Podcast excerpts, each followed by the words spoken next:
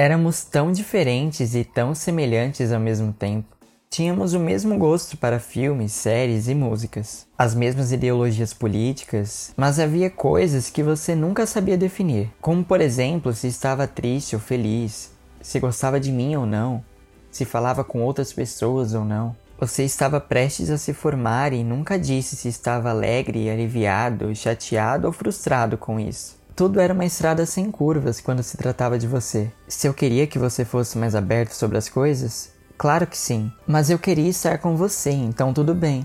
Cada um tem seu tempo para tudo, e eu estaria ao seu lado independente do seu tempo.